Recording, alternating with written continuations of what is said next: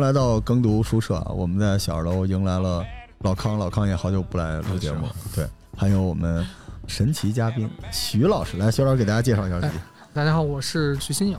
欢迎谢老师。好，嗯，欢迎徐老师。徐老师今儿给我们带来一个特别硬核的，就不能叫故事了啊。昨天老康给我发过这个材料，我都看傻了。应该叫嗯《北京的水和北京城》，这是我正好去年底在中国青年报社发的一篇文章，嗯，叫《水与北京城》。然后我跟两位老师聊一下这个北京水太的好故事。了，我这篇东西写的是什么呢？就是说的是历史上的水和北京城的关系。嗯就是大家一直普遍的，就包括我以前有一个认识，就是北京历来是一个特别缺水的城市。是，我们会得到一个什么概念呢？就是说，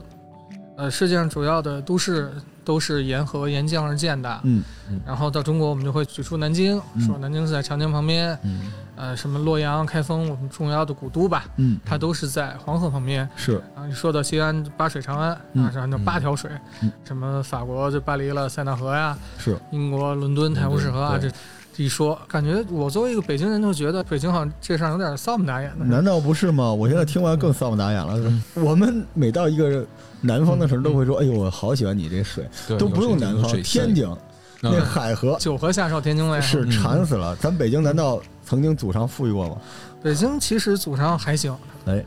就是北京也有母亲河，嗯北，京母亲河、永定河。永定河，其实北京从周初开始建成，一直大概到元之前，北京的主要的水系的依傍都是永定河水系。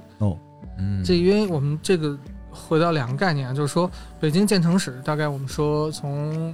武王伐纣开始结束以后，立刻就会有北京的建成的历史。哦，我们说武王伐纣未下车封昭公于燕，就是他的叔叔昭公到燕燕地。嗯，那原来的说法是说昭公实际本人没有到过燕，没有嗯来过，没有来过，是他儿子到过。然后首都博物馆有一些青铜器上也记载了，嗯但我看今年的这个遗址发掘好像就证明说昭公其实是到过北京的。哦，这是北京的一个城市来源。其实大约在同期的时候，武王还把皇帝的后裔封到了叫蓟，那这个蓟其实也是北京现在对的城址，大概是在永定河的下游一带。嗯后来昭公的这个燕国呢，就把蓟国灭了，嗯，就把城址呢，就大概从房山琉璃河搬到了这个蓟的这个故城，也就是蓟原来是北京的城嘛，嗯，啊，这个城市的主要引水的水源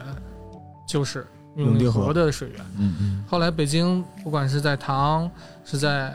宋朝的，当然宋朝我们说它可能是辽，辽国的嗯一个城市了，嗯后来是辽南京嘛，嗯那它都是在永定河的这个水系下，包括到金，到金在用永定河水系的时候，同时用了当时的叫。莲花池就是我们现在说叫莲花池的这个地方的水，嗯它是一个湖泊水系引到这个金国的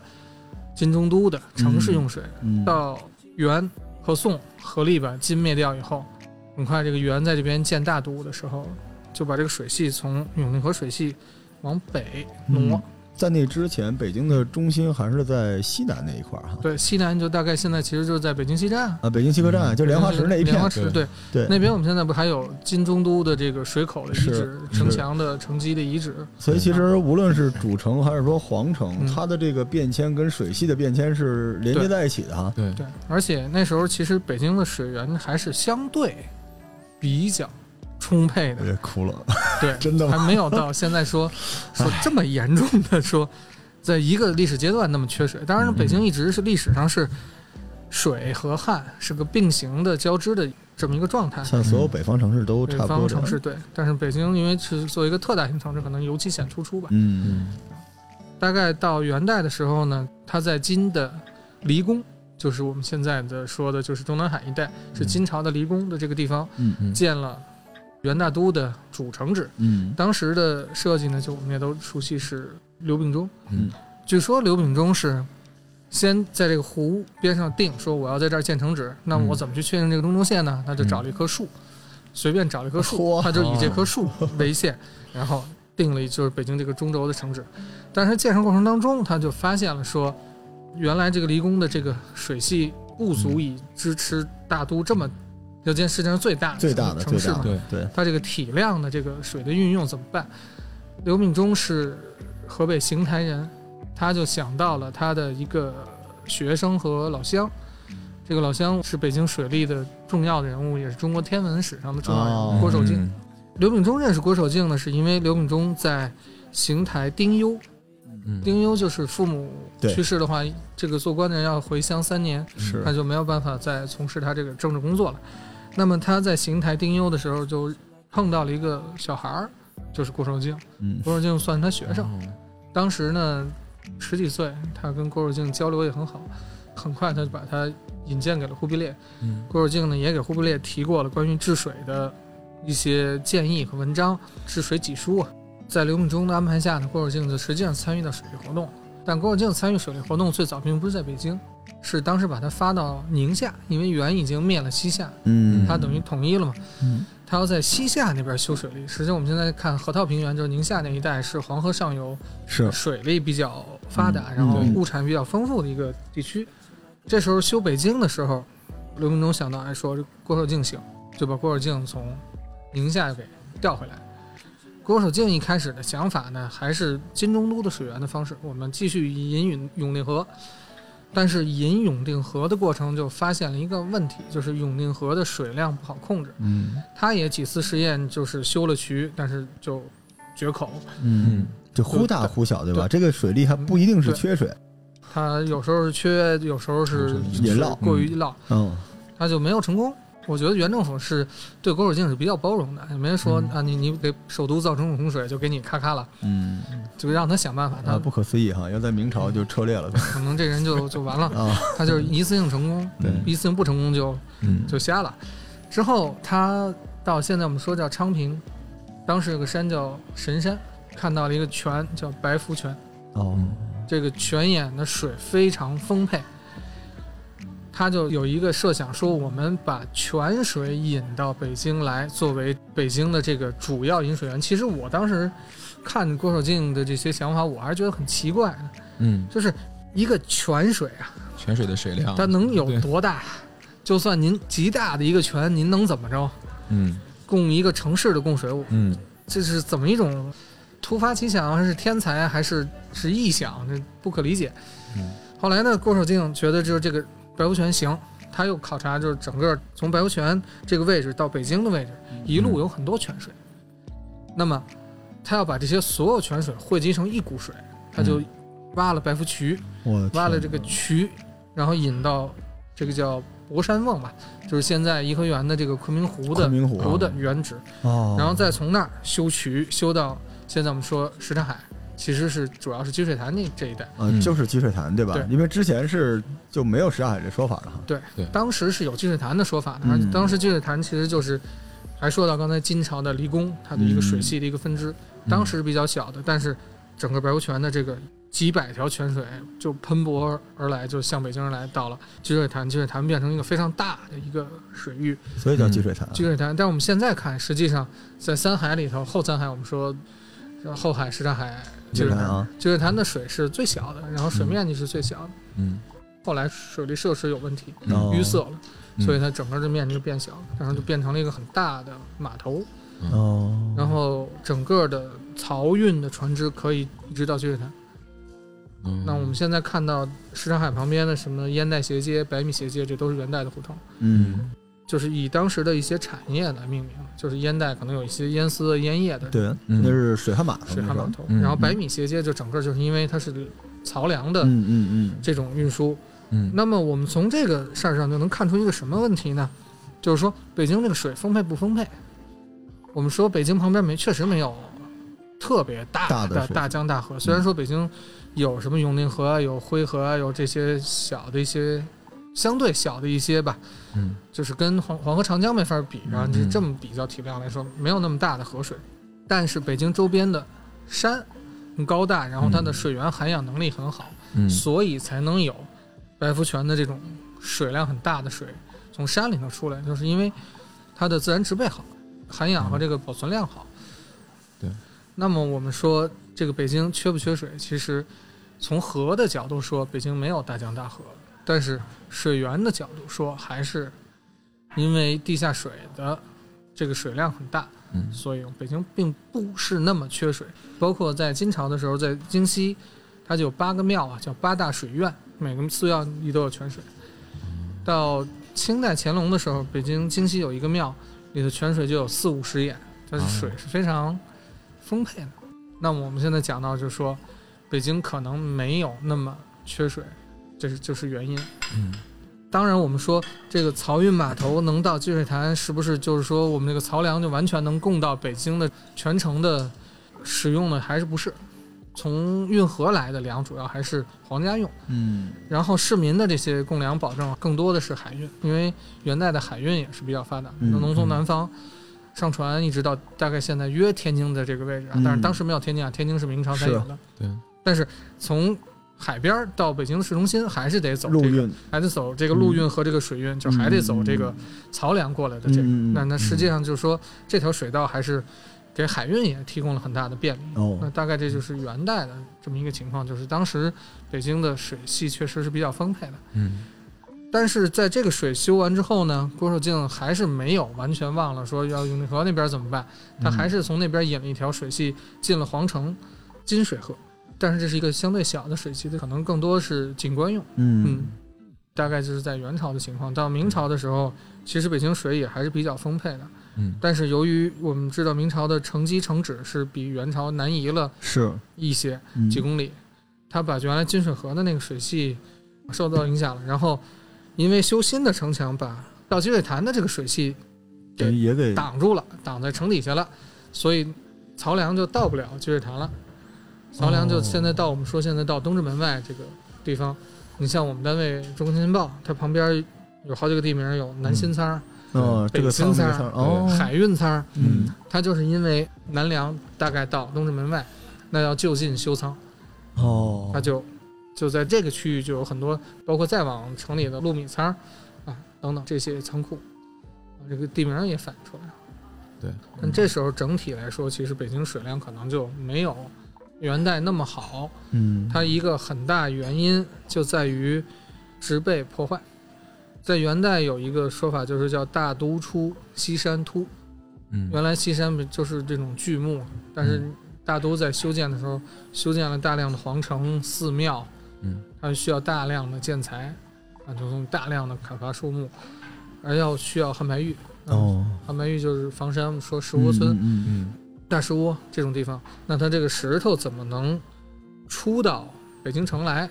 那也是要砍树，嗯砍树冬天脱水、冻冰，嗯，然后把这石头顺着冰推过来，要么你这个石头出不来，出不了山。嗯那么大量的这种树木的砍伐，这个水源的涵养能力就下降了。其实到明朝，我就感觉比元朝的水利问题就更突出了。嗯再一个就是煤炭的运用，当时为保证这个北京这个供暖，就是砍树。嗯说元明时期这个伐木之声几百年在北京周边的山林里头不绝于耳，天嗯就是一直砍，一直砍，一直砍，嗯伐木烧炭，伐木烧炭，然后摊派，你要给皇城供红炭，就是供好炭，嗯然后从北京砍到怀来、张家口，就一路从北京砍出北京去。啊，这样实际上对这个树木的破坏非常严重。嗯那么北京这种植被的破坏以后，它的水源涵养能力就差了就差了。那么就回头说到北京的母亲河永定河，嗯，在大概到元朝的时候就有小浑河的说法了，哦哦那就因为周边的这种树木的砍伐，它这个河水原来它叫清河，后来就变浑河，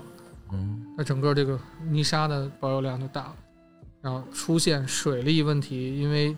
携带太多泥沙嘛，嗯它这个河道就变窄淤，塞了，嗯淤塞，然后洪水问题也严重。嗯这就所以大水环境治理还是跟这个整个大环境的治理是息息相关的。这个事儿是发生在同时期的全世界，嗯就是因为植被到最后都是巴黎、伦敦都遇到了同样的问题嗯，全世界的水几乎是在同一个时代全都浑浊了。对，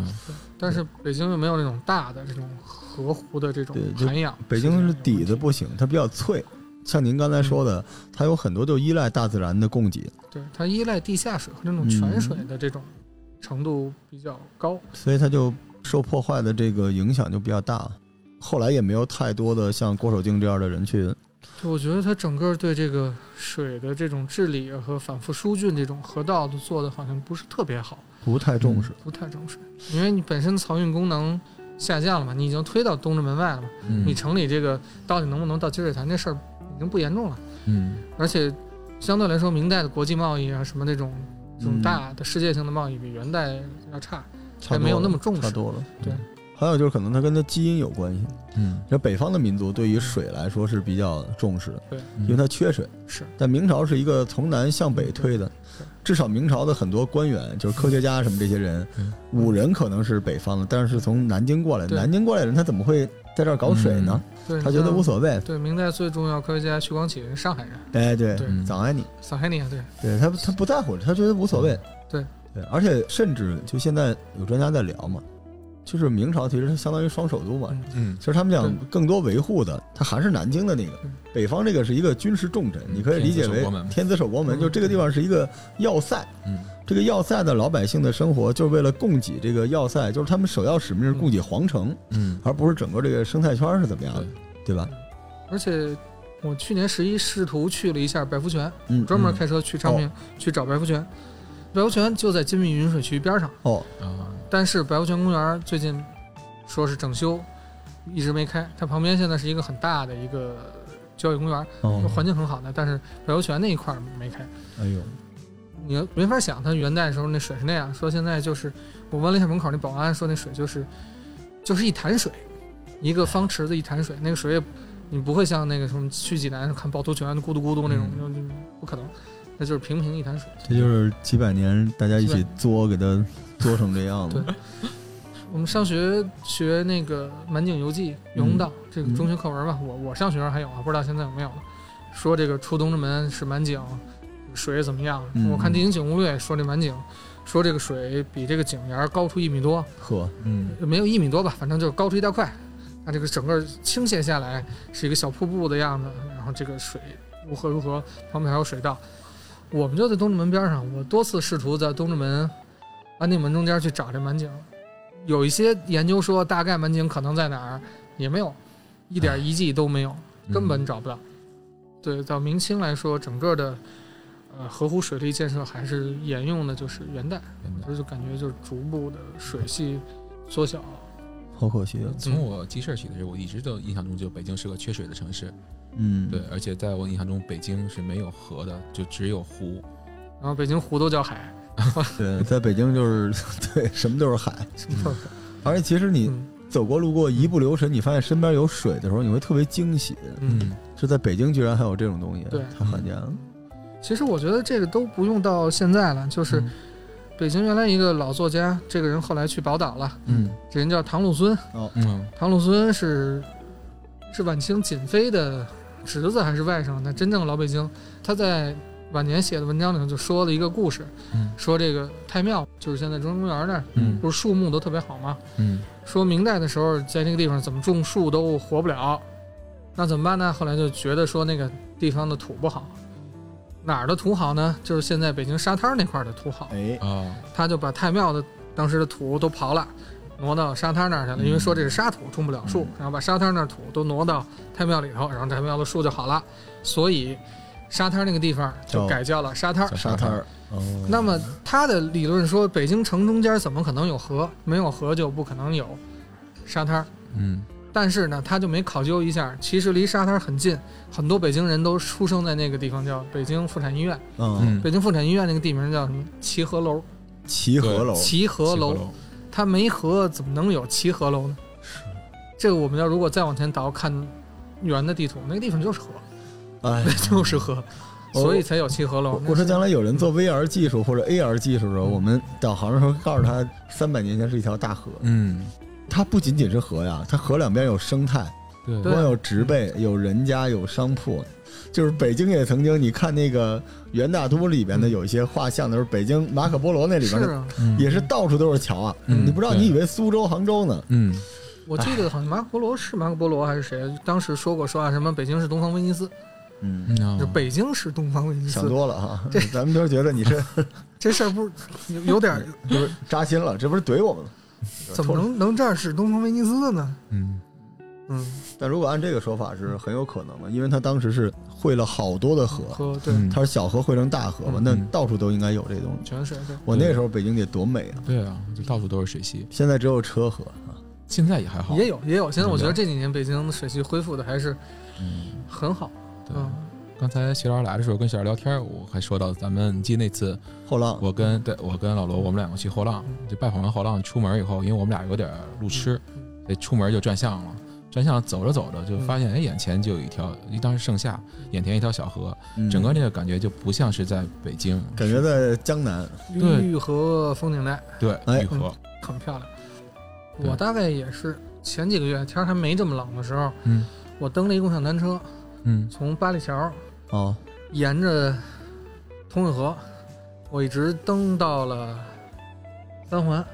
蹬我了天哪俩钟头吧。我一路就看看这河，但现在还是整个的水质啊什么，我觉得跟嗯小时候完全不一好样，多了。嗯你像我小时候，我印象亮马河，嗯亮马河也是啊，原名也是这个漕运水道，它的出现也是因为也是设计的嗯，它也是在自然河的基础上，通过这种规划，嗯为了往那个城里能够到这个积水潭这个路线设计的。嗯当时水的什么味儿？都黑的。啊那亮马河边上，你夏天哪儿能待啊？对，现在您要我推荐啊，大家嗯晚上去亮马河，它那个景观带可以转一转，还真挺漂亮的，特别漂亮。嗯特别好。那天我还给老康拍了张照片呢，嗯嗯，我说你看这地方就坐着，他说你说你老婆原来就老在那对地对儿对，坐每天着。嗯在遛弯，对，北京有一些特别新的景点，不像小的时候说嗯你知道那些嗯几个景儿，对，有些新景点特别美，就岁月静好。嗯，嗯，然后我就觉得北京有很多这个算环卫嘛，就是它这个部门是特别有想法的，是对只是老百姓还不知道。但你有时候走着走着，突然发现有河有桥，嗯，然后有风景线有树，然后旁边还能坐着。对，对。其实你再想一下啊，就是它恢复的这些东西，你觉得这儿是突然新修了一条河，但是你要翻翻书、翻翻历史，嗯不是突然新修了一条河，它是恢复了一条原来有的河。哎，嗯就原来这儿就有河，比如咱们东城三里河，就是前门那个哦东边、嗯三里河那个公园，不知道您去没去过，真是特别特别好。然后旁边那些胡同嗯也做了一种修缮以后吧，整个跟这个景色、跟这个河岔儿周边那个是一体的。要不它叫三里河呢？对，三里河哦公园、嗯啊对吧对。对，但其实您要说这河，可能清朝就没了，嗯，真不是说近几十年没的，它这大几百年可能这河就就没了。那我们现在把它给恢复出来了，那整嗯个这个景观，所以这个也需要城市规划者去看历史，对，过去是什么样的。那天我就在楼上看他们说隆福寺的事儿，嗯他们就在看最早的隆福寺是长什么样的，它的中轴线在哪儿。嗯，然后他应该怎么样？就是建这个隆福大厦的时候，不影响到胡同里接收到的阳光。啊，嗯他就要看古代是怎么做的。然后他们发现特别神奇的地方，就是无论这个楼怎么改，嗯它都有一个历史的中轴线，嗯就是人一定会从这个门儿进去，从那个门儿出来。他怎么修缮到最后，他这个走来走去的人民生活的那个中心都是一样的。我当时觉得那个他们放了一个 PPT，嗯嗯就是清朝这个地儿的街景是什么样的，然后就逐渐变成现在这个样子，除了房顶不一样，几乎是一样的，就好神奇。所以他们就在找说当时隆福寺的那个周边的脉络是什么样的。嗯这个我觉得在探索这个就跟探索那个古代的河道，嗯，嗯，对吧？这这可能是一个城市的经络，对，是，那个河流就是城市的血管。对，其实我觉得这点其实在北京还是可骄傲的，就是北京一直是一个规划设计的城市，哎，它不是自然生长的城市。其实我就感觉啊，北京、天津一比较啊，嗯，北京少看三岔路口，嗯，对天津常见五岔路口。是啊对，它这个甲乙丙丁这个名字命名这个路，我就当时就觉得多不好找。 嗯真的是因为北京最早是一功能性的城市，嗯，对吧？对，它最早是从元朝开嗯始，就是它就是一个设计出来的，功能非常，它是拔地而起的一个。嗯它可能不像南京那样依山傍水，嗯，就你现在看到天津啊，包括呃现在的上海，过去的天津，它有一个特别繁华的时候，都是因为它有巨大的功能性，嗯它是有一个强大的外力推动它的从商业到嗯逐渐的发展。但北京真的是一个旱地拔葱起来的一个城市，嗯对吧？一般人谁会在都是大山的地方中间建一个城呢？对，像天津、上海都是一种，就是因为有需求，商业发达是啊，它自然自然生集长群，是然后逐渐说，哎，我就有了自然集群，我再去做一个城市吧。它先它有必须需是求后规划。对，它必须是依照已有的那种嗯情况来。北京就是纯重新建。嗯你像明初的话，建完了说没人，那就从南方调，嗯，然后给你税收优惠，你来来北京。这人也是这么来的特嘛。区。对，它所以这个北京就是这个老城市，它在翻新的时候，它也有它的边界，嗯对？吧？也有好的，也有会受限的地方，但是它一直是，我不知道您在写这个文嗯章，因为我看您写的东西的时候，就会发现您其实是有时候跟那个过去的人还能对对话，就他当时是这么想的，这个地方应该这样，所以您把那个脉络都发掘出来。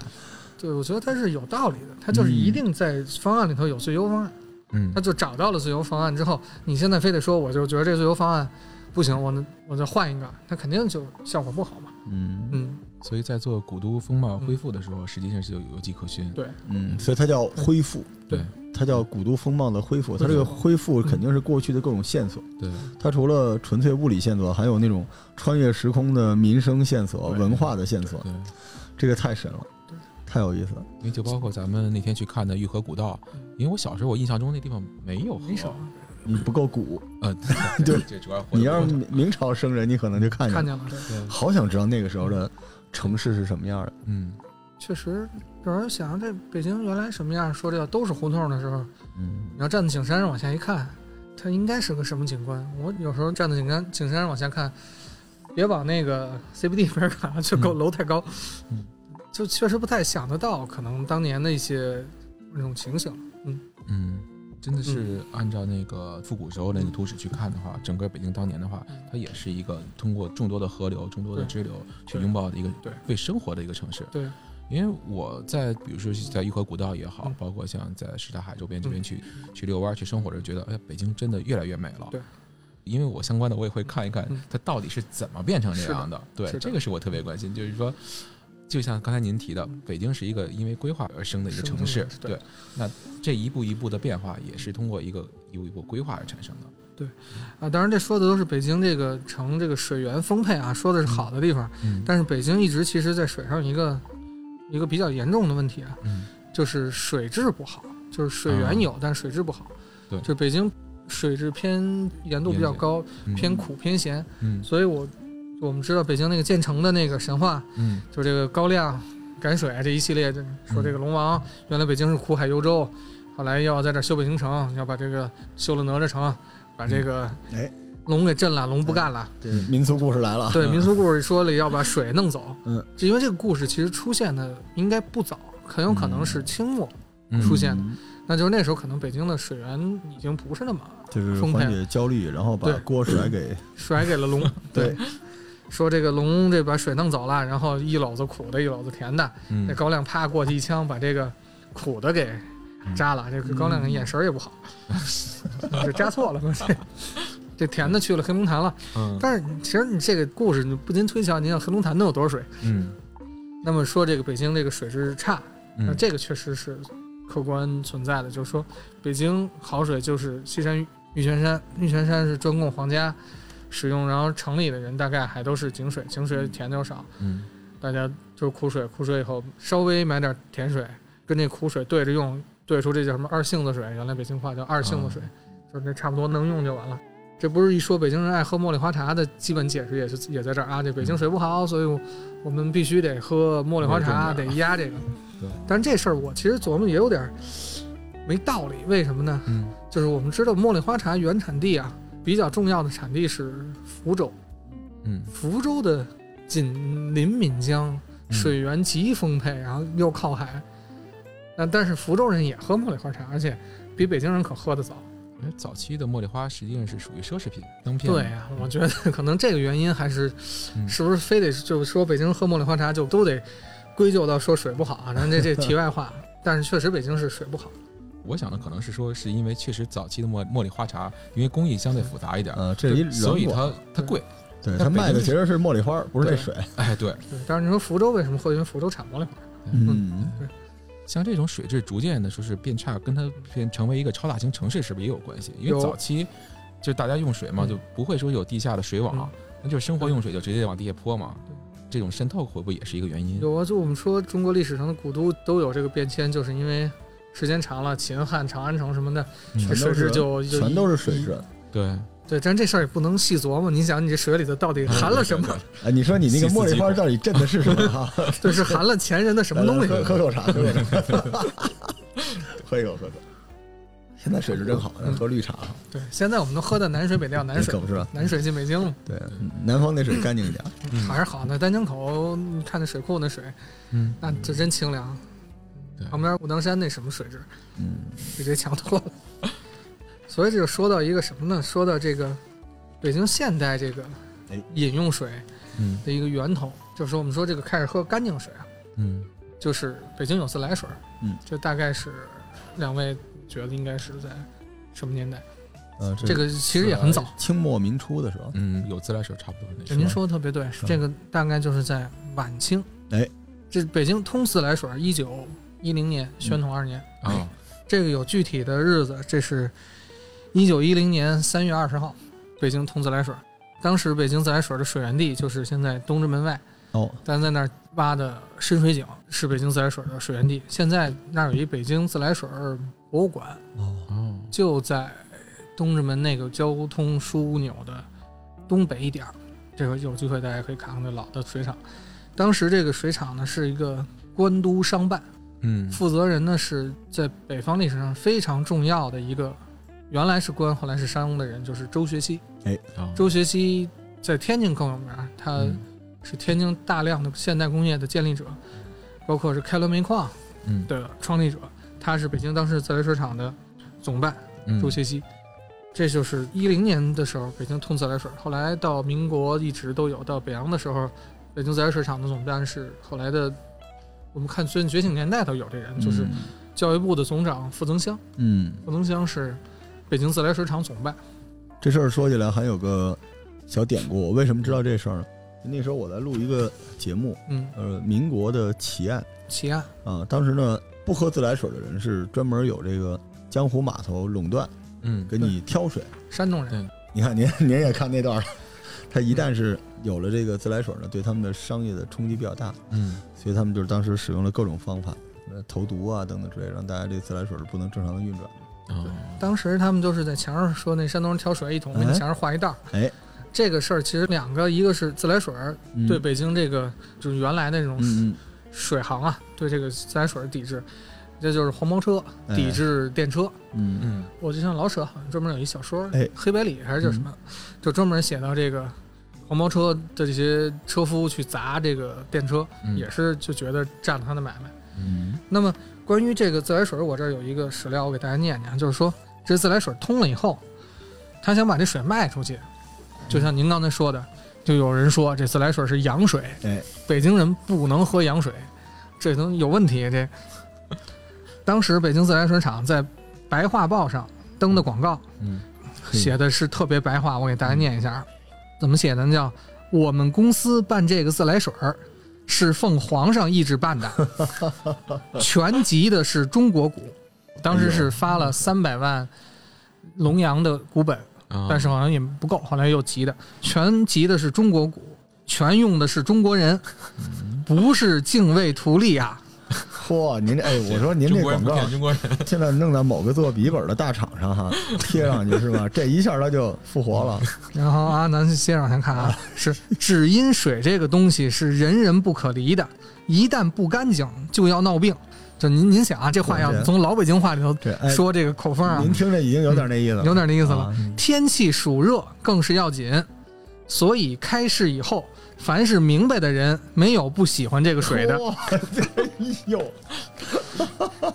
然后接着又往下说了，又有一种不明白的人，愣造谣言，说是羊水了，羊胰子水了。羊胰子胰子解释一胰下，子就是肥皂。肥皂，它为什么叫胰子呢？是原来用猪胰脏做的哎，所以叫羊胰子，是羊胰子水了。我们傻同胞也有信的，龙头安到门口也是不要。哎，北京地面儿还是这样不开通，那也没有法子。啊，接着又往下说了啊，说什么呢？就是说有人觉得说这个水上有白泡沫，嗯说有这个白沫啊，这里头能不干净啊，有毒啊，还是怎么着？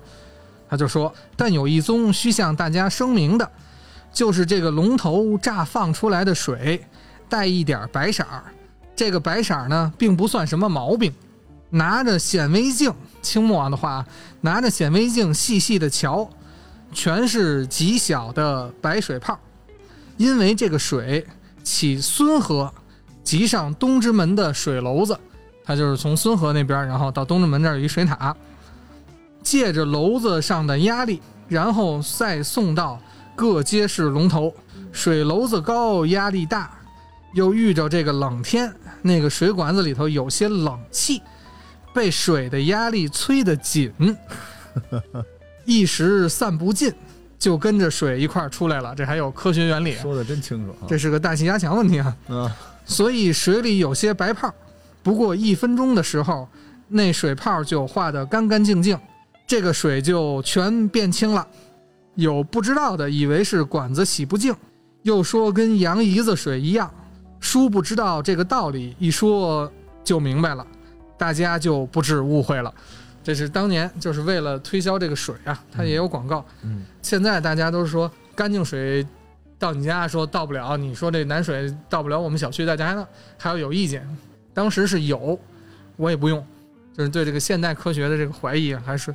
还是很强烈的。太有意思了。嗯哦，这个事儿呢，就是建立之初，但是北京这个自来水的真正普及还是建国以后，因为按照这个统计说是到四九年的时候，北京市民能用上自来水的占百分之三十，哦，嗯用不上的占百分之七十。对，它这里面还有一个风水问题，嗯因为那时候老北京都信这个嘛，这有水管子穿墙破壁的，嗯破了家里风水，而且这水嗯，就老北京这老说风水风水，嗯这个嗯北京这个水就是一个挺大的一个问题。是嗯包括当时修自来水厂的时候，在东直门外，那水管子穿了王爷坟，哎，哦王爷就不干了，跟自来水厂也是闹嗯，闹得很厉害。这个后来是修也有管道改道什么乱七八糟这些事儿，但是在这当年的事儿也是，我们说这个普及一个现代性的这个东西也是很难的。是，嗯所以水不仅仅是一种载具或者一种生活必需品，嗯它也是有很多文化符号在上面。对，但是我们就说解放以后啊，我们这个水的普及是非常好的。嗯那么当时修自来水啊就大概到五九年的时候，北京的城市居民能使上自来水的人已经到了百分之百。哦，哦这个我们看老舍一话剧《龙须沟》嗯里头程疯子解放以后，他不落了一活儿是什么呢？就是看自来水管吗？嗯啊，当然看来当时这个自来水管呢是个宝物，这是特别值得珍惜的，有一人专人看。哎，我现在还记着小时候我们家那大杂院儿嗯嗯中间有一自来水管子，对嗯那到冬天得拿那个麻布绳给它哎缠上，，防止爆管。还会动，开水，拧不出来就有一家烧开开水水浇开始浇，对，嗯轮番的给轮维番护着，对轮番得浇得草绳子什么的，那哎哎，往那嗯捆哎，上连上了啊， 对这这到咱们了嗯，咱们该出场了。对撅尾巴 管儿，对吧？我这说撅尾巴管儿，什么现在人 听不懂，嗯听不懂。，没事儿。解释一句啊，解释一句，这撅尾巴管儿什么意思呢？就是原来北京都是杂院儿，杂院儿里就一个水管子，这水管子是个弯的，嗯，像狗那个尾巴嗯撅了个那个弯儿一样。嗯然后你要说小孩儿想喝个生水，你得脑袋也得撅着对着嘴向上去对这个管子去喝。嗯这这就是嗯一挺复杂一技术，一我个现在对想起来你是。不是那么容易把那水都喝进去，对，经常容易喝不进去，嗯然后一对不留神就一大口，跟永定河似的。对，人家灌进前心全是湿了， 就是。这个引用撅尾巴管儿的技术指南。哎嗯哎，好嘞，这个其实当时我我理解这个政府修这个水利这个设施呢，修这个通自来水，也是因为当时北京的这个整个环境，公共卫生环境不太好。嗯你看，我看到这个当时建国的时候，北京第一任的卫生局局长叫严敬清，严敬清有一个篇文章就是回忆我与北京市的公共卫生，他回忆四九年刚接收北京城的时候，北京当时的情况是什么呢？就是说下水道普遍存在年久失修，不少街道污水泛滥，城内低洼洼地及明沟污水流溢，发出臭味儿，滋生蚊蚁，传染病流行非常严重。嗯那么解决这个传染病流行非常严严重，就一个是要修，把明沟变暗沟，嗯然后提供干净的饮用水。这里头就说到，在爱国卫生运动的时候，逐渐把明沟变成了现代下水道，具有臭名的污秽不堪的龙须沟，就是刚才我们也说到嗯老舍这说的这个，在雨季泛滥的时候，曾经是淹死过儿童的。嗯经过改造成了下水干道主线，上面铺成柏油马路，这样北京的城市的形成了自己的污水排水系统和清洁的饮用水供应嗯，逐渐形成清洁的新城市，奠定了基础。这是当时四九年的对这个北京这个水利情况的一种嗯回忆吧。嗯在之后，政府更主要的，我们说啊，说解决北京这个饮水问题，就是修水库。五十年代四个水库的嗯建设，就是从最早的官厅、怀柔、密云、十三陵这四个水库，它解决两个问题，一个是解决防洪防涝问题。你像官厅修了以后，永定永定河就基本不涝了。嗯再就是加大了蓄水，城市这个水供应就就是解决了很大的问题。我这儿带了本书，这本书是北京出版社出的，叫《我热爱新北京》。这个作者是很多人，当然老舍等等。这书是一九五我八的天哪五八年出的，这书待会儿给我摸一下啊哦，！您您拿走。我的天哪，这书我现在看的眼前就是一文物啊！嗯这里头有一个著名的作家杨朔，那杨朔在写的一篇文章，嗯这书五八年出的，那这事儿说的是五八年之前的事儿。杨朔篇文章叫什么呢？叫“把永定河水引进首都来”，就是讲的当时修官厅水库，嗯引进这个永定河水。当时他这个有艺术化的描描绘啊，他是这么说：说整个首都腾起了一片欢呼声，工人的机器飞转着，再也不至于缺水停工了。城郊的集体农民饮水浇地，再也不愁天干地旱了。在北海划船的游伴从湖里捧起一捧水，乐着说：“多新鲜的水啊呀、而北京的每家人拧开水管子时，到处都能听到永定河波浪的声音。哇这是当时他的一种哇，这软文可以嗯啊！这一种想法。然后他这后头就跟了一句：“老年人懂的事儿多，见着人点着头叹息说，哎，叹息了一个什么呢？就是我嗯们刚才一直讨论的一个问题。嗯哎，北京城什么都好，就是缺一条河呀。这一下可好了，嗯整个北京都成了公园了。啊这是当时对这种畅想啊，咱们现在很难想象当时对水的这个焦这种虑是这渴个求，是啊这种我一直想问啊，熊老师，嗯这个水库的水啊嗯，进到寻常百姓家，它是一个什么形式啊？就是它真底下接了一大堆管子，然后我每天喝着，然后这水库的水就下不是降了。吧？我觉得它还是通过精密人类学什么这种河湖渠，然后逐渐进入所以到这水种库其实是个变压器，对吧？也是蓄水嗯蓄池水、池蓄蓄水水池，池叫变压器。嗯，对吧？如果没嗯有水呢，那水库就出来，有水就蓄蓄进。对哦，最近这几年永定河放水不也都是跟水库什么有关系对吗？嗯实际上我们看，这就是当时五十年代觉得修了这四大水库，北京水的问题就解决了。你像《中国新闻报》，我们当时也发过一些文章，我翻到五三年，我们写什么“官厅水库记事”这个文章，就讲到当时的青年人。我们当时写了大量啊，就是青年突击队，什么青年人去修水库，为什么就是解决首都这个水的问题。嗯然后当时这个国际上的青年到中国来交流，嗯我看有很多篇文章都是带到什么水库工地现场，带到水库去看啊，嗯这个亚非拉的青年感到很感慨，一九五三年嗯，嗯还大抗美援朝呢，嗯对对 我的哇天那这边就对，你看，包括修十三陵水库的时候，你看我们五八年四月登了一个文章，讲到什么呢？这我觉得挺有意思啊，说到十二国的留学生嗯到十三陵水库工地去参加义务劳动，嗯情景啊，嗯修密云水库的时候，说是有十万青年参加密云水库建设，嗯就是当时这个人的这种渴求，我们这种抱团儿，嗯新中国成立以后这种精神状态、这种面貌，嗯哎，就是我觉得从当时的这些文章里头也能看得出来，对，所以水利事嗯关国计民生，而且五八年正好是大跃进了，嗯，嗯就是整个群情挺激激愤，愤，对。嗯对，在奋修水勇库向前啊，对，但是我们刚才说到了这几个水库，我们说官厅水库，嗯说这个解决了多大问题，但是往后看啊，到好像九七年，我印象一九九七年，官厅水库就退出了北京城市水源的、城水源的功能就没了，因为嗯就大概是从八十年代以后，水源污染和水库哦蓄水位下降嗯很严重。这是新中国成立以后，北京也一直面临缺水问题，但我感觉这个问题主要原因是北京城市扩大这个嗯扩大太快，太快。对像四九年的时候，北京城大概当时人口是四百一十多万，到两二零二零年的时候，已经到了两千万多一点儿，五倍于建国时候北京的常住人口啊。嗯但是我们也知道，北京何止是就常住人口两千万的事儿，嗯你非常住人口或者非户籍人口的统计，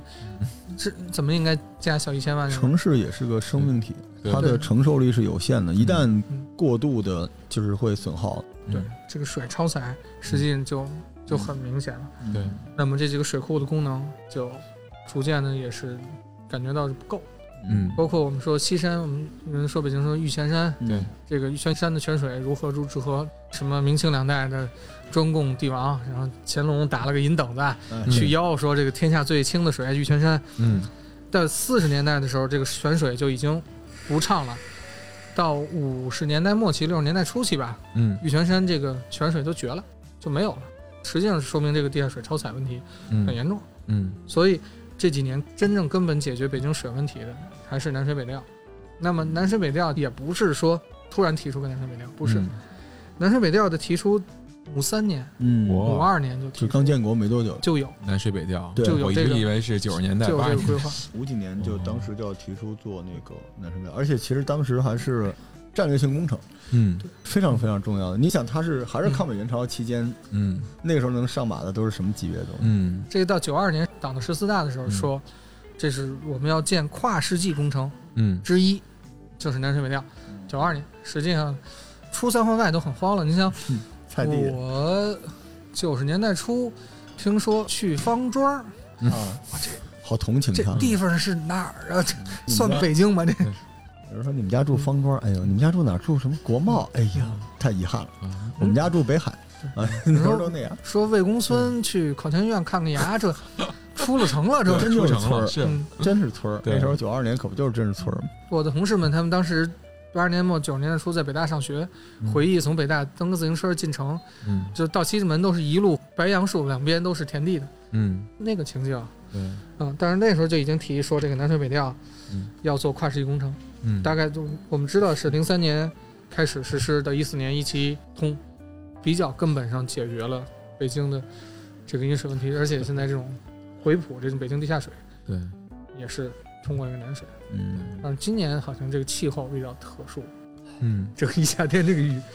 是水量说说说是水库水油达到了历史蓄洪的高点了，啊，咱们拼命喝吧。嗯，咱们这节目是后多来多喝多水留一留。嗯少来喝水。嗯，但其实这也就是这一系列的工程到最后就是有效了，咱嗯终于富裕了。对说是六年北京那个整体这个水都是一个水位，现在都是从原来往下走，现在嗯六年来都是往上走回。补这开条河挺好啊，这嗯谈河容易啊。南水北调也有一个特别大的问题，就是这个中间途经的地方肯定有，就跟三峡似的，就拆迁嘛。嗯对对，所以我看北京这个不是定点扶贫单江口，嗯哎，就是人家给北京那个做这个贡献，嗯你有反哺他的这个，对对应该对嗯，对，但因为不是一年两年的事儿，对，嗯是长久的，长久的事情。北京在嗯，新的规划里边，不是有各种各样的生态，各种各样的，对，到时候多弄点河呗。其实早期相当于南水北调就会解决大家是民生问题，对嗯生活用水问题，但是这几年逐渐看到是解决的环境问题。哎，对，随着这个运河申遗什么的，我觉得这个北京这个水系景观的这种恢复也是有，而且现在咱们也有能力做这个事儿，嗯对，嗯对吧？在市中心拉条河，别老因为让我馋海河了。 哎，真的之前从来没想过北京周边，就是在北京市区会有太多的水系能对看到。你记得那年非典的时候，好家伙，大家都聚在那个什刹海边上，嗯，人骑着人啊，那就那么一汪水，一帮人围了一大圈儿，嗯对吧？就是非典那年什刹海火起来，那是啊，就大家不敢屋里待了，都水边儿去了，嗯，但就这么点儿水，北京就是唯一的问题就是缺水，确实，嗯山是真不缺。对，所以你看人家外边说那个什么龙脉，嗯一说都是山上的脉，说咱们北京的龙脉嗯，都是地下水，嗯，这个叫井盖河，就北京嗯有很多河，它是上面的这个人员哎的对急剧扩张啊，嗯嗯等等的这个商业啊、政治啊、嗯军事的要求都给搭上了，嗯所以北京这个水好多地方都到地下去了，嗯到地下就变得有点神秘， 不好维护。其实就是五十年代说要修明沟改暗沟，哎也有一些关系。嗯后来其实还有一个造成井盖河，一个就是修地铁。啊，嗯你想地铁原来就是正式环老城，嗯，所以现在你看前门那个水，前门的护城河有，嗯，不是没有啊，前门员外那护城河是有的，嗯它就是在路下的，你看不见。嗯，嗯，现在北边那个北护城河都露出来了嘛，对到永定门外你看嗯好看，那整个景观带也成了，玉带，对，嗯嗯我咱们看这个北护城河还是，还是很漂亮的。对对对，还是应该是连续几年的北京优美河湖，哎就是好看嗯啊。，真漂亮。呃东面门那儿那有一点儿嗯还能看得见，但是就是再往朝阳门这边儿到过建国门就就又改地下他。那边就往通惠河走了吧？对嗯通惠河其实我估计运河申遗。整个，它因为它通惠河要到积水潭才积水是潭这个对北运河的对，北嗯北终点嘛嗯，会不会再露出一些啊？我们就原来哎原有这些水系嗯给我们不看清楚看，，给我们看看北京夜中有大江大河了。嗯，对运河也是河呀，对那也是人类历史上的重要的发 明创造可。不是海河也是河， 对呀，也是干这事。反正对，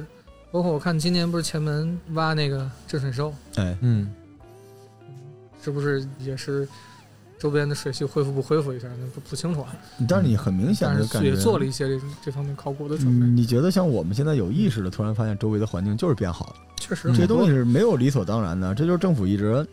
在干这个事儿嘛。你看东城现在明显就到处都是水，对，对吧？原来还没这感觉，对嗯，，反正我是从三里河，嗯这叫西城三里河啊，但它嗯是东城区的，哎地面是嗯啊就是从三里河公园的这个感觉啊，嗯特别明显的觉得这块儿的景观、水的景观跟旁边一些什么嗯，前门地区的整个的它这个提升、保护、升级以后的这种景观的设计嗯，是非常和谐，是对然后是非常的美的。包括我嗯们现在回到再到什刹海看，当然这两年疫情可能没那么热闹，嗯但是整体它的还是那种美，还是舒只服是你习惯了。习惯了。嗯所以你看，你现在看到这些好看的景点，它不是今年出现的，对，它就是在几年、十几年，是嗯甚至几十年间，它都一直在做这个规划，一直对不断的去做，甚至是几辈儿人一直弄这个东西，对，它就变成这这样样。多少代的传承过来啊对嗯了，所以北京作为一个规划之城，也在这规划中越生长越它好。在找人和自然的平衡吧。嗯嗯我记得原来好像首都规划提过一个叫什么叫人民城市，嗯，它是城市存在的目的是什么就是为了在城市生活的人有这种满足感、获得感。对，我觉得政府现在这种还是下了很大力气，在这种嗯满足感、获得感，甚至说这个恢复一个三里河公园，嗯它不是刚需的那种对，满它足对感。 GDP 没那么大的帮助。对嗯它也不是说我电梯上楼，我得我得必须六楼加电梯的这种很刚需的这种，嗯说这我这水管子得通南水的这种需求，嗯它是人的这种精神提升的嗯，对这种提升嗯精神幸福感，对精神对层面的这种需求。对但是政府还是在这方面做了大量的这种，嗯，对。嗯，所以越是这种不是直接影响到生存嗯，但能提高幸福感的东西，对，才是难能可贵的东西。对比如书店， 对吧？对比如公园，对嗯，就是我们这个玩儿文明这个游戏的人就明白，嗯就是其实你老百姓放在那儿，大家叮叮当当的开工，你的 GDP 会涨，嗯但是人民的这个幸福指数和安定的这个情绪就会下降。嗯是所以你要在那里面干什么呢？嗯开公园儿、嗯，开图书馆，对这个人民的幸福指数会上升，对这反而会让 GDP 更好。但是这就是高瞻远瞩。嗯是，你看明朝，其实你不能说明朝没有民工巧嗯匠，就是他的有没有这个规划力，嗯有没有想要做这件事情，对吧？嗯对明朝这个政府一直以来就是那个样子，嗯，他一直想把家里给规制好了再干别的事儿，嗯就一直没规制好，嗯到最后就被没规制好的把这个朝给弄掉，嗯所以其实就很可惜。是所以我们现在找到很多这种水系的依据什么之类的。您记不嗯记得有一年北京就是闹的时候，很多人就说故宫都没事儿，就聊这个事啊，儿、嗯说它那个什么出水口设计好，现在每年一下雨，哎，我觉得啊，故宫两个日子啊，一个是下雪，下去就是摄影爱好者啊，嗯对，但是我发现啊，这两年好像一下雪就赶周一，哎，这故 宫就关，这都在这门耽口，都门耽口误。多少摄影爱好者这事儿。 再就是一下雨， 哎，下下大雨，对，就是那几个出水口，你嗯你看啊，长枪大炮，就故宫的流量来了。嗯，对，可是你说这东西虽然大家是玩笑啊，但它确实也有效，嗯，嗯对吧？是，嗯所以这就是城市规划的。然后现在的城市规划的这些，这人他更复杂，他既要保持古都风貌，嗯，他还有那么多要解决的民生的问题，他最后还是要把这个东西给构建出来。嗯你这干的就这活儿，嗯对市民民生、城市功能，嗯然后你还要跟以往已经产生的那种基础建设你要接驳，嗯对。你还不可能说把这套都废了重来。对嗯就想起确实是当年玩那个模拟城市了，嗯就一定要节水，嗯对就把水从地下是饮用水，地面上是提升景观和幸福感的水。对，因为以水定城，以水定人，以水以水定地嘛。你看北京外边到处都是水了，现在已经是嗯，就四环外边儿有好多好多的水。很多的郊野公园儿，它包括湿地的恢复这几年，湿地对这几年北京湿地恢复也是，我觉得力度很大。好多原来都没有的湿地，像南海子，原来感觉就是城市建设当中嗯，就是被忽略掉了。咱们可能老百姓也不关注这个，对，有一个阶段，大家就是奔着自己的那个前程。嗯，但是等你物质文化生活到一定阶段的时候，你就开始在意你生活的这东西，不是说你自己能够比别人多得到哪些资源，嗯，而你生活的这个土地它是不是健康，嗯，它整个这个东西什么样，而政府也，其实我觉得一直在做事情，只是对现在。我觉得好的事情就是你开始关注到政府之前做的这些东西，嗯，就这是些成效，对吧成？果开始比较明显了。而且你也开始享受这些成果了。对，就北京人，你说去公园儿，他现在的人，我那天问我们那个听节目的小孩儿，嗯，他们就周末爱去公园儿。我说啥嗯？我脑海里去公园儿还是咱小时候嗯，八九十去年公代，园嗯挺好玩的，北京什么就是后海公园儿、嗯北海公园儿什么。嗯，现在的大家爱去公园儿，那公园儿好看。嗯，你看我多少年我不去中山公园，我住西单啊，我好多年嗯我都不去中山公园了。头俩月去了一回，就觉得还还真不错，嗯，特别专门跑蓝金女轩去吃了个包子，嘿，哦真好。网红打卡了一下，啊，就感觉它那个整个的改造，它这个功能设施的变化比原来，比小时候那强多了。对，原来没有那么注重，就像我的话，现在周末除了去公园之外，有时候也喜欢逛逛街景，嗯因为其实我咱们的街景越来越漂亮了，是就像走到刚才说的，走了一趟嗯玉河古道，挺过来。在咱们在七月滩在这边转一转，真的。就我上班，的路，嗯就是我晒给我很多听众，他们都羡慕死。嗯我上班是我会绕弯儿鼓楼，嗯，嗯哎，然后地安门、嗯景山、嗯故宫嗯转一圈儿，美术馆、沙滩儿美术馆，然嗯后隆福寺。回的时候呢，雍和宫这条线，哇，这个您您说这是我有时候骑自行车上班，我住西单啊，我在嗯东直门上班，我不走长街，然后就哎旅二环的，我绝绝不会，我一定从里的胡同走。哎嗯，对有时候还对会专门挑，哎，这胡同我也不知道没通走通不过通，嗯但是我没进去过。反正你蹬个自行车你无所谓，嗯大不了死胡同你就掉头出来呗，嗯对，它且转呢，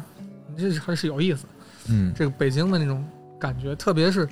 夏天的后期秋初的时候，嗯开凉不凉的时候，晚上在北京胡同有点小风，嗯还有点湿，你一骑车舒坦。真舒服，心情真是好。我跟您分享一个我的窍门儿嗯，您去那胡同一看，那个垃圾桶在门口的，嗯，您就别进了。喂，哎，这是死胡同，哦，因为垃圾车哦掉不了头。我经常开车来回来去窜胡同，只要门口，你一看这胡同也叫什么胡同，也没有提示是嗯死胡同，嗯，但是垃圾桶都在胡同口了，这就基本上就是走不通哦啊了。但我记得原来八九十年代啊，就这叫死胡同，那胡同口都钉一牌子叫“此乡不通那哎对，现”。在这现在我个们这牌子我很少很少看到这牌很子少了。看到，嗯那就是这个城市的那个经络，对，网状的那些神经元。嗯骨子里边人是一个来自于水，但它惧是怕火很，亲水的，对，非常亲水，就看嗯见水，人整个那个，它是一生理反应，舒服。嗯不是心理反应。你在水边坐在那儿，嗯你就是极其的舒服。嗯其实我感觉就是像北京是一个奋斗者的城市啊，我们现在客观上说是这样。嗯每年有大量的全国各地、世界各地的人到北京来打拼创业，嗯，所以北京的节奏，我甚至去上海，我感觉北京节奏比上海快。呃，上海是这样的，每一个房间里面都有人在上班，嗯北京的每一个房间里都有人在飙血、奋斗、呐喊、战斗吧，我要嗯战！北京就是就是每一个房间里边都有战斗口号出来，就是太激烈、太就血脉喷张的城对、市。太活力也太强，然后嗯但是也确实这个压力太大，所以所以这种水政府提供的这种嗯我们这种公共空间，特别是亲水的公共空间，就是给大家这种平静啊、放松啊，嗯，帮助非常大，对，嗯真的人让人觉得能舒服下来。嗯是，咱回头找一水边的开书店。行啊，周末咱们可以到周边水系看一看，找一水水边找一看个个合适书地店方，做个地在北京啊，就水边的宅子，你记得咱俩那天猜那嗯个玉带河方那、啊水边的那店都不得了，嗯，是不是？对，嗯我是这么想的，就是虽然有风水风水，但是水边的人可能商业是另外一件事儿吧。嗯就首要的人在这个水边，他是想享受的。是嗯我在望京就是有一水湾上那儿有一咖啡店，我就老在那儿坐着，只要有水就行嗯。对，水也是一个像水库一样，因为奋斗的人他像永定河，嗯，嗯呃，涝的时候是特别涝，特别棒。然后旱的时候特别旱。嗯，嗯人不是因为涝或者旱来焦虑，嗯，是不知道什么时候涝，什么时候旱，他会焦虑。对，所以弄一汪水呢，可以给你把这焦虑给你震一震。而且也是个源泉。嗯对你要万一落了呢，我再续点儿，嗯哎它老有就类似，啊，所以很多人会在它就水有边儿底发呆嘛。对，对有底，我对北京其实要这么说，未来可能会出现一些新的地标、嗯新的景点儿，嗯对吧？我们今天说到的这些地方，比如说您说这个亮马桥、嗯这新的三里河，三里河，然后这个啊，咱们说这颐和公园儿，嗯大家没事儿都在水边儿待一待，嗯，有人看顾你的心理感受这件事儿很爽。嗯对，你现在也能享受到大量的公共文化的福利，嗯对这个不是纯商业的，是公共文化，嗯这个东西是不一样的。对，甚至是免费或者是很低消费的，就这就是北京的福利嘛。其实有些时候我们这些人不明白，嗯小孩儿明白。嗯对我天天问一小孩儿嗯，他说我无论如何我就将来弄一北京户口。我说你为什么来北京户口啊？他说我在北京户口，我在北京买一房子，嗯然后把我爸妈接过来。嗯我说你接他们过来干嘛呢？医保吧，不是跨地域可以医保，他不是。北京公园儿多，我让他们在嗯公园里坐着。你对说小孩子都知道咱北京哪儿好啊哈，是嗯而且随迁的老人也可以办那个跟北京那个老年卡似的一样，一样哎满享世受界那可以个玩儿，呃嗯坐公交车不花钱。。对哎，我还记得有一年，就是秋天的时候，三年以前，然后我在积水潭那儿逛，逛到北边的小山儿，然后走到山顶上看一波尔庙津，纪念馆，对，哎郭敬嗯明纪念馆，然后旁边有两个嗯游客指着说：“看郭敬明纪念馆。嗨，哎那上的那个地方就原来叫汇通观，”嗯实际上在元代的时候，那就是全国水利管理部门，就是郭守敬办公地。那嗯郭守敬纪念馆修在那儿是特别对，嗯，又是在积水潭上头，又是元代的这个水利部门。好像是有能人啊，对是吧？对，就是总有不知姓甚名谁的人，对，嗯但是做了特别高级、特别厉害的事情。对，就是我们现在可能享受的都是前人的各种，嗯所以对咱们来说啊，咱们也不用说非要为这事儿做那么大贡献，但是咱们可以多享受享受，嗯多感受感受，是吧？呃也注意节约用水，不但是是可以对多喝水哎节约用水是有序合理使用。得嘞，好，好，好那那么，这样感谢您，咱们下回再聊。好，谢谢，嗯拜。拜。